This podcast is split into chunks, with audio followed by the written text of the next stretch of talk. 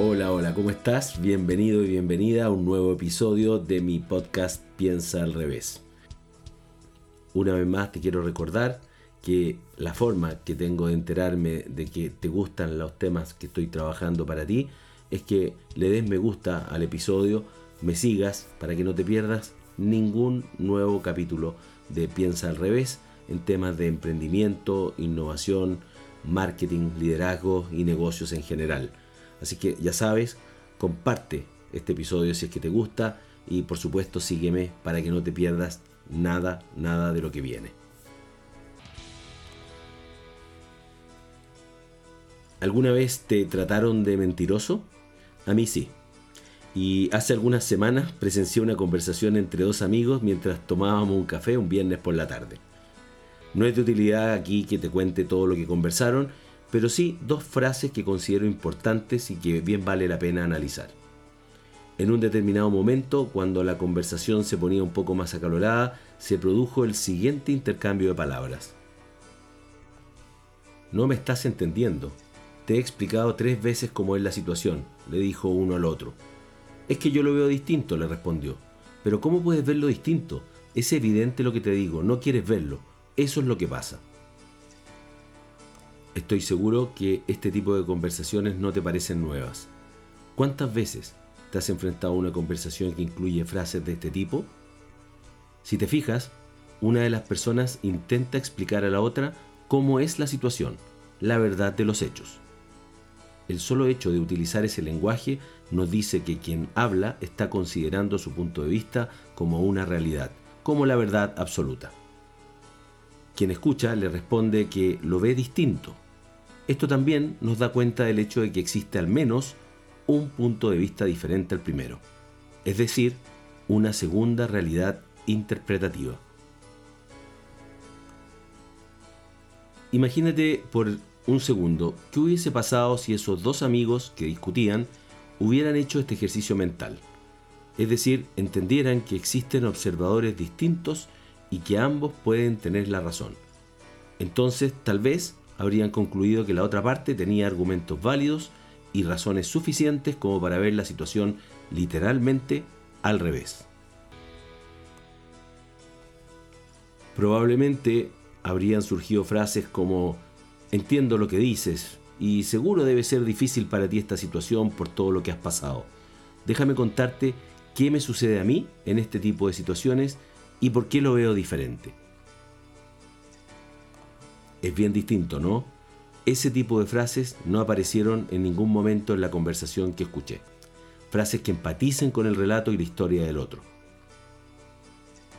Esto que parece tan básico es una de las principales causas de las situaciones conflictivas que vivimos en nuestras relaciones en el ámbito personal y profesional y una de las habilidades también básicas de un verdadero líder. Si no comparto con alguien el mismo criterio, es decir, la interpretación de lo conveniente o correcto, es porque cada uno interpreta de acuerdo a su propio ser, a su historia, su formación, su contexto, sus paradigmas, etc. Pero no por eso debo invalidarlo y pensar que la apreciación de mi interlocutor es incorrecta. Quiero volver a hacerte una nueva pregunta. ¿Cuántas veces has etiquetado una situación como desfavorable y al cabo de un tiempo, mirando en retrospectiva, la consideras favorable? A alguien que lo despiden de su trabajo, por ejemplo, la situación obviamente le parecerá muy desfavorable hasta que alguien que se entera le ofrece un trabajo mucho mejor. Estoy convencido que esa nueva posibilidad probablemente no hubiese llegado si no hubiese perdido su anterior empleo.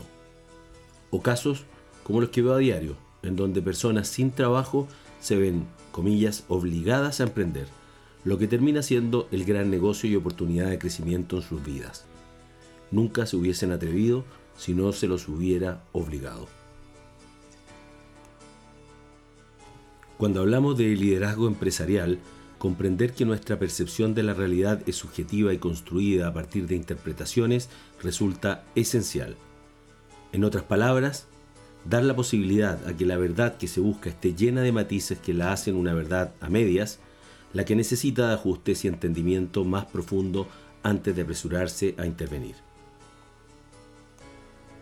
Seguramente te estás preguntando, pero ¿cómo puede ser eso? Uno de los dos debe estar mintiendo o faltando a la verdad, ¿o no? Es típico pensar esto cuando tenemos una opinión formada sobre los hechos, pero no nos hemos dado el tiempo para entenderlos. No siempre hay un mentiroso en la ecuación. Nunca te olvides de esto. Cuéntame si alguna vez te has encontrado en alguna de estas situaciones, te han dicho mentiroso, o tú has tildado a alguien y le has dicho eso es mentira.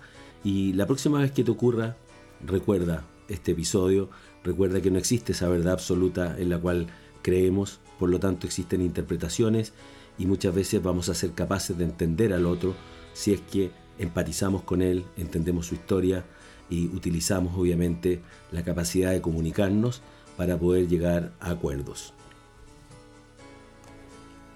Cuando somos capaces de desarrollar esta habilidad, la internalizamos, comenzamos a transformarnos en mejores líderes, comenzamos a movilizar a otros, comenzamos a formar mejores equipos y obviamente a transmitir de alguna forma mejor nuestro propósito para que los demás lo puedan compartir, que de eso justamente es de lo que se trata el liderazgo.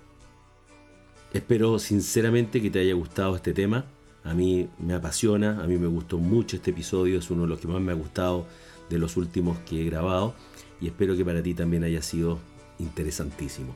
Si es así, recuerda, dame me gusta, es la forma que tengo para saber que te gustó, eh, recomiéndalo y por supuesto sígueme para más.